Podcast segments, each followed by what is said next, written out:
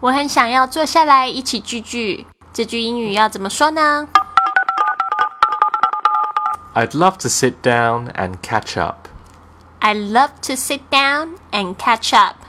I love to sit down and catch up. 同学们，今天的情境是啊，在街上遇到了好久不见的同学，然后你跟他说很想要坐下来好好的聚聚。I love to sit down and catch up. I love to 就是非常愿意的意思。I love to 这个呢，I'd 这个 d 呢不需要发的很重。I love to 被这个 l 下面接着要发这个 love 的声音呢，好像被它带走了，所以听起来就是 I love to。接下来这个 catch up，catch 本来是有追赶的意思，那你要追赶上别人进度就是 catch up，catch up。Let's do a slow dialogue. Fancy meeting you here. What brings you to this part of town? Yeah, it's been a while since I last saw you. I'm here to pick up some groceries. Do you want to grab something to eat together? I'd love to sit down and catch up. I'd love to, but I'm meeting a friend for dinner later. Maybe next time? Here's my number. Call me? I certainly will. 一开始呢，Mr. Wang 说 “Fancy meeting you here”。这个 “fancy” 呢，通常这个在讲这个 “fancy meeting you here” 都是有非常突然、突然见到对方，所以说 “fancy meeting you here”。那这 “fancy” 其实有好多种用法，它可以当喜欢的意思。常你会听到英国人会这样说：“Do you fancy a drink？” 哦，“I fancy him for a long time”，就是说呃喜欢。Fancy 还有一个比较普遍的用法，就是在讲什么东西很华丽，感觉很贵，嗯，很高级。你可以说 Fancy car，Fancy car 就是很名贵、很华丽的车，或者是 a fancy restaurant，Fancy restaurant 就是很华丽、很棒、很高级的餐厅，Fancy restaurant。接下来这句 What brings you to this part of town？town？What brings you to this part of town？就是说什么风把你吹来了？What brings you？你也可以说 What brings you here？或者直接就问为什么在这里？Why are you here？接下来 Lily 说，Yeah，it's been a while since I last saw you。Yeah，就是 Yes，它是 Yes 一个很不正式的用法。Yeah，it's been a while，就是好久，从过去到现在，这个时候我们要用这个过去完成式。 It's been A while 就是一段时间，It's been a while. Since 是自从什么时候？这个 since 是当自从来说，自从后面接一个时间点，什么样时间点呢？I last saw you，就是在我见上次见到你的那一刻起。好，接着呢，就是 I'm here to pick up some groceries。哦，我为什么会在这边？我在这边是因为要怎么样？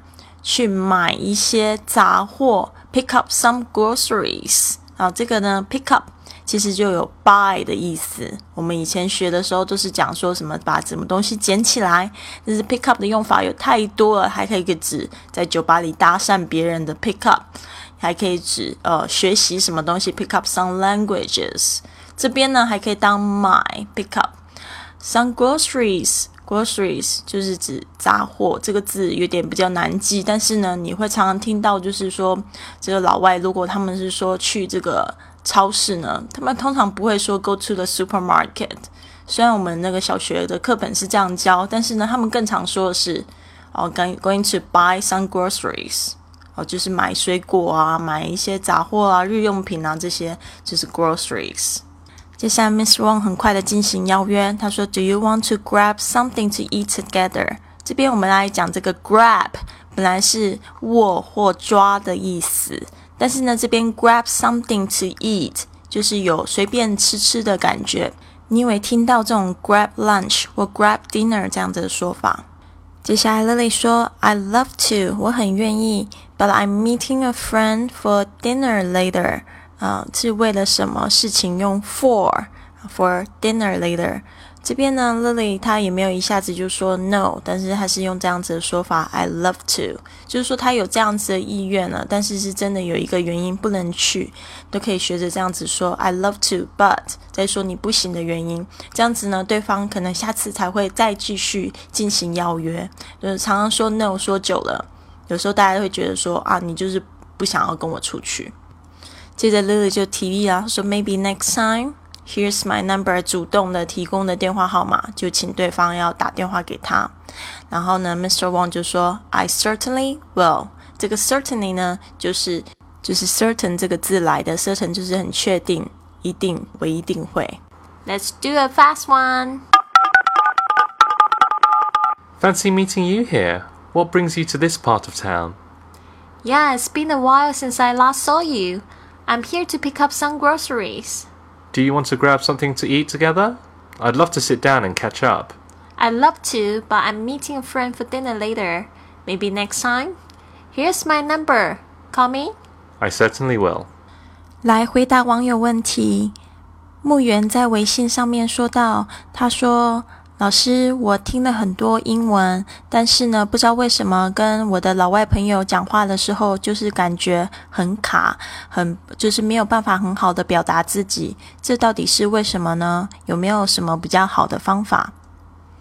木原，你的问题很好，但是我得说，肯定你的这个练习的部分还是少了，并不是跟老外朋友讲话就是练习的一个部分，自己的功课还是要多做哦。首先，你说你听的英语很多，这个部分我必须要质疑你听的英语到底是什么样子的性质内容的？你听的是美剧，还是新闻，还是英语的教学节目？我是非常建议你是多听一些英语的教学节目。你每次学到的这个新句子或者新的这个字呢，你都可以去把它用成自己的语言去再讲一次，再去模仿一次，再去造个句子，甚至呢开始养成写英语日记的习惯，然后或者是做一些录音的动作。这样子呢，你才是很好的去练习你学习到的新的东西，而不是呢，就是去跟老外一昧的去讲、去聊天。你就会发现说，你很多的东西其实呢，你不是只有听，你忽略了中间间这个部分，就是你要学习、要内化的一个过程。如果说你这个部分都做得很好，练习练够了，你出去跟人家讲话，你就会发现你会有一种就是好像是脱口而出的感觉。哦，当然是说对，对于你听的教材，一定要慎重的选择，不要选择对你来讲已经超过百分之五十太难的东西。那因为这样子的话，你根本没有学习，你吸收的也会很少。这句英语怎么说？由 Mr. and Mrs. Wang 周一到周五每日更新。